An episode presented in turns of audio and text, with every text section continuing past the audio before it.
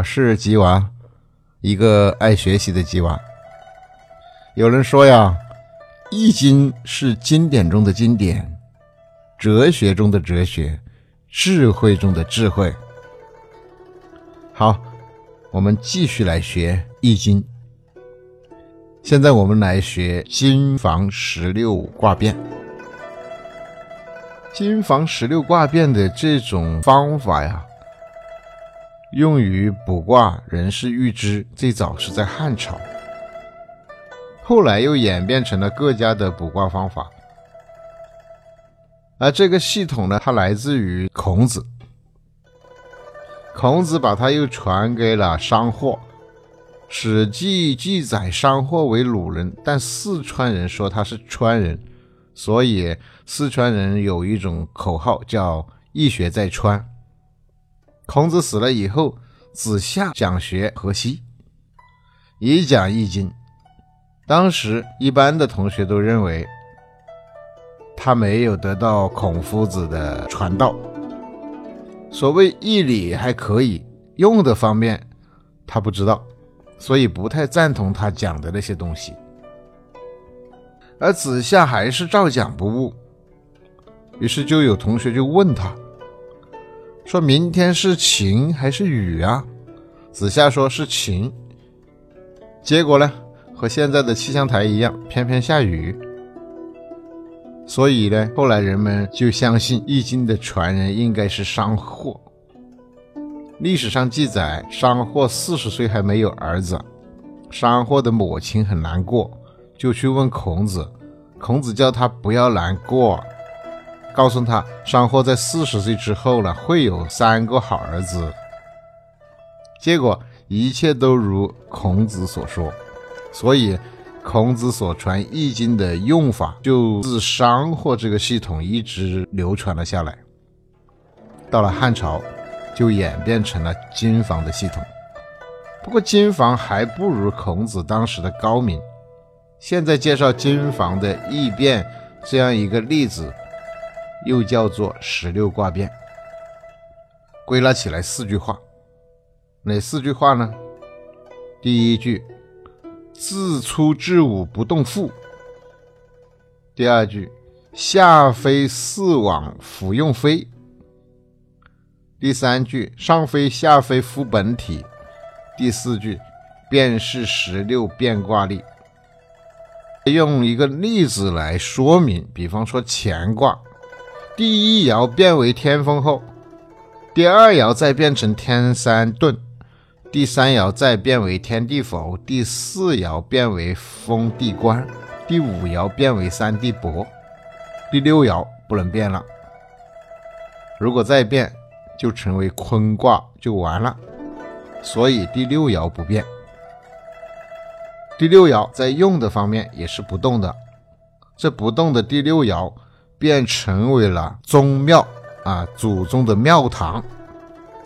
在金房易经的法则之下，第六爻为宗庙，这是比喻成古代宗法社会的祖宗的宗庙，最高的来源不能动。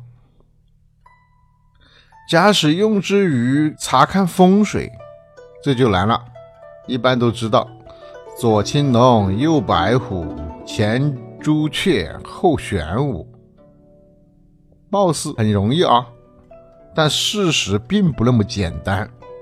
要看风水的原始祖宗在哪里，就是要把风水看成一条龙，要看山势地势的来源，所谓始祖、高祖、曾祖，然后才成其为一个地方。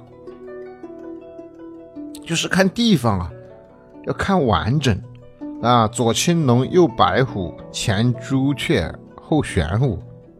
你看那个山的地形，你要看到源头在哪里，看成一条龙。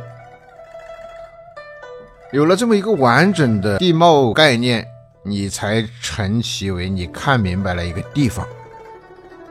而卦变中的宗庙的道理也是如此。所以变到第五爻后，第六爻不变。在《周易》的八宫卦里，三地伯之后为火地进，这个火地进就是第四爻，也就是外卦的第一爻又变了。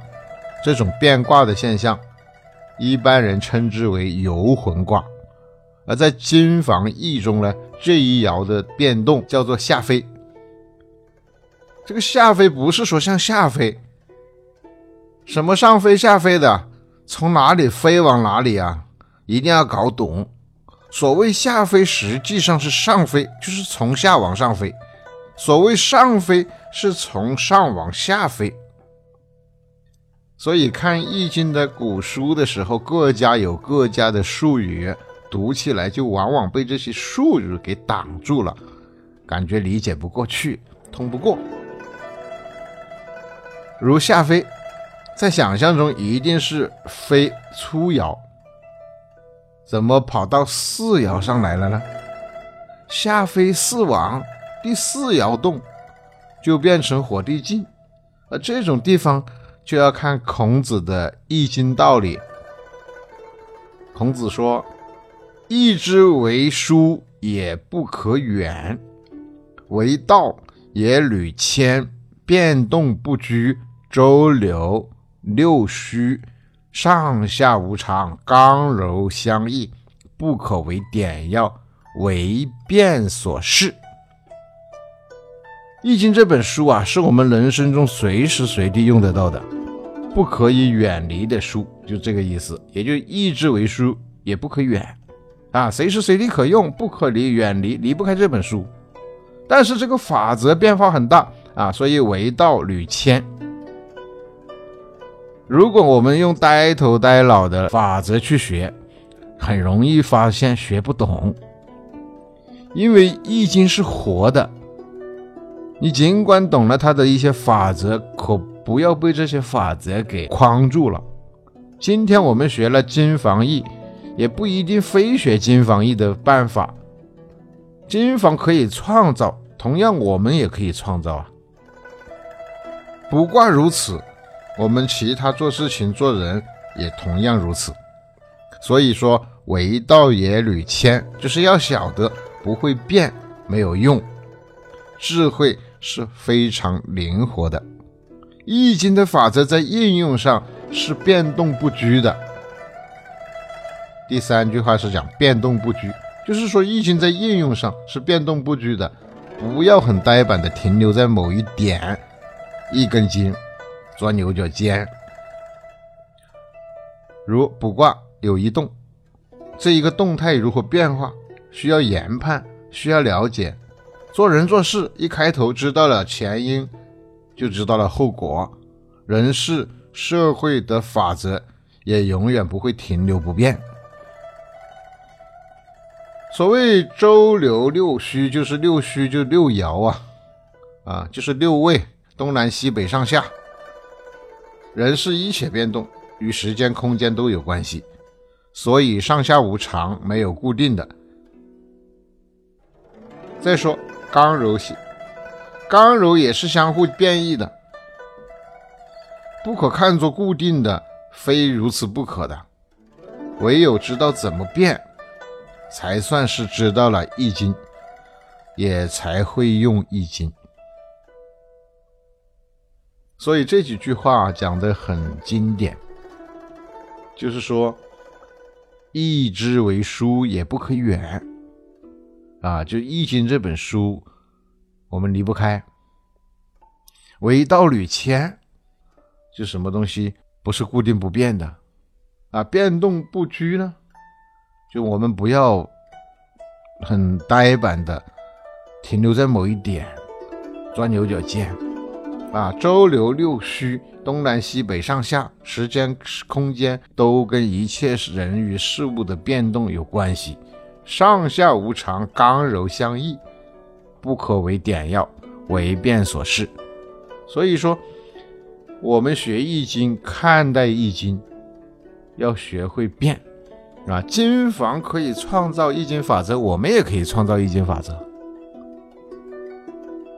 所以知道了易经怎么变，才算知道了易经，才可能会用易经。